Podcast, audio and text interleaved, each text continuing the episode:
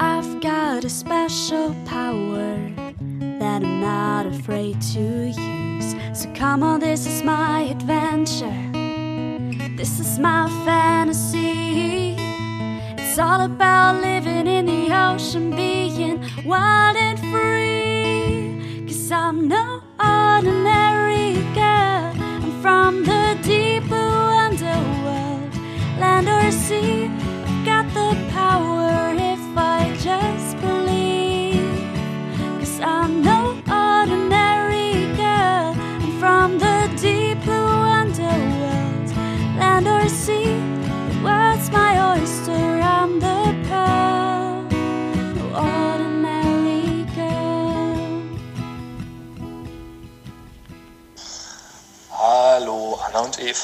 Ich bin der Christian und ich habe gehört, dass im Meer auch Schwämme leben. Könnt ihr da mal mehr in eurem Adventskalender zu erzählen? Das würde mich sehr freuen. Und damit herzlich willkommen bei den drei Meerjungfrauen und unserem diesjährigen Adventskalender. Ich bin Eva Und ich bin Anna. und heute ist der 4. Dezember und somit öffnen wir heute das vierte Türchen. Ähm, und wie von Jan Christian gewünscht, wird uns Anna nun was zu Schwämmen erzählen, beziehungsweise uns einen vorstellen. Genau. Ja, ich habe mir einen Schwamm rausgesucht, ähm, den man ganz vielleicht kennen könnte, wenn man an der Nordsee oder an der Ostseeküste mal unterwegs war, spazieren war ähm, und vielleicht sich mal gewundert hat, was das so für gelbbraune Klumpen sind, die da so angespült werden. Denn das kann ganz einfach passieren. Ähm, solche Klumpen, vielleicht ist euch das mal aufgefallen, die sehen ähnlich aus wie Paraffin, sind es aber nicht, denn sie sind sehr weich und elastisch und lassen sich zusammendrücken. Ähm, mir ist das tatsächlich schon mal passiert, dass ich, äh, ja, dass ich da rumgelaufen bin und dann habe ich da so gelb- gelbbraune Klümpchen gesehen und dachte, oh nein, es ist Müll. Aber ist es nicht, denn es ist ein Schwamm, beziehungsweise Teile eines Schwamms. Ähm, und zwar handelt es sich dabei um den Brotkrumenschwamm Halichondria panicea. Der kommt in der Nordsee, im Mittelmeer und eben auch in der Ostsee vor. Bei uns in der Kieler Bucht beispielsweise auch. Ähm, genau, und er befindet sich größtenteils küstennah. Er wird nicht so groß, nur so bis zu 12 Zentimeter und ist meistens grau-weiß, manchmal grünlich, teilweise auch tatsächlich rot und in der Ostsee größtenteils gelb. Ähm, die Farbe kommt von im Gewebe lebenden Symbionten. Ähm, das Aussehen des Schwamms ist körnig, also die Oberfläche ist manchmal so körnig und mit so Poren versehen, aber manchmal auch sehr glatt. Also er kann sehr unterschiedlich aussehen und wächst auch relativ unterschiedlich. Ähm, er kommt quasi in Klumpen vor, manchmal in so verzweigten Wuchsformen. Teilweise hat er so kleine Schornsteine mit Ein- und Ausstromlöchern.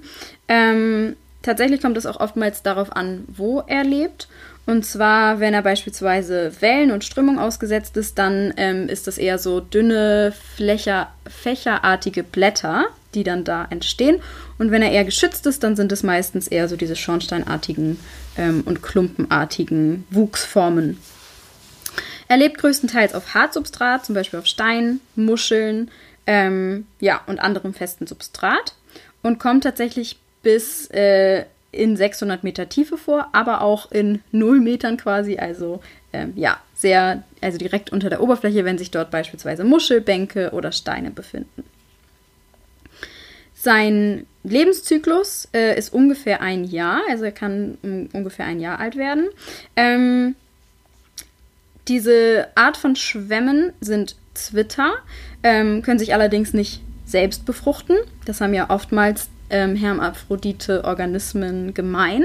Ähm, dort werden, wird quasi, ähm, also es passiert quasi so, dass ein Organismus Spermien ins Wasser abgibt und der wird dann von einem anderen zwittrigen Organismus aufgenommen und dort ähm, quasi in den weiblichen äh, Teilen, also dort in den Eiern, ähm, aufgenommen und dort wachsen dann die Larven heran. Genau, ähm, einmal noch mal ganz kurz zur Taxonomie. Ähm, wir haben, oder ich habe in der Adventskalender-Folge 14 aus dem letzten Jahr schon darüber gesprochen, wie man Schwämme klassifiziert.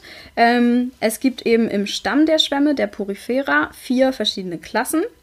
Die Hornkieselschwämme, Demospongiae, die Kalkschwämme, Calcarea, die Glasschwämme, Hexactinidale und die Homoskleromorpha. Dafür gibt es tatsächlich keinen äh, deutschen Common Name. Ähm, der Brotkrummschwamm gehört auch in die Klasse der Demospongia. Dies ist nämlich die artenreichste Klasse innerhalb der Schwämme. Ähm, genau, und wie alle oder viele andere Schwämme auch, ist ähm, auch der Brotkrummschwamm ein Filtrierer und ernährt sich eben größtenteils vom herumschwimmenden Phytoplankton und äh, Mikrozooplankton, das eben im Wasser schwimmt und das filtriert er durch seine Ein- und Ausströmungen und durch seine Poren rein und ähm, ja, strömt dann quasi wieder ausgefiltertes, also aus, ja, durchgefiltertes Wasser wieder raus. Sehr cool. Vielen Dank, Anna, dass du uns diese coole Schwammart vorgestellt hast. Unsere HörerInnen werden bestimmt jetzt mit offeneren Augen an den deutschen Küsten unterwegs sein, um zu gucken, ob sie das finden. Ja, auf unserem Instagram-Account, die drei Meerjungfrauen, posten wir dann wieder ein Bild ähm, von der Schwammart. Und in den Shownotes findet ihr wie immer alle zugehörigen Links und alle Infos auch, genau wie auf Twitter. Und dann hören wir uns wieder morgen, wenn wir das nächste Türchen im Adventskalender öffnen. Genau, bis dann. Ciao.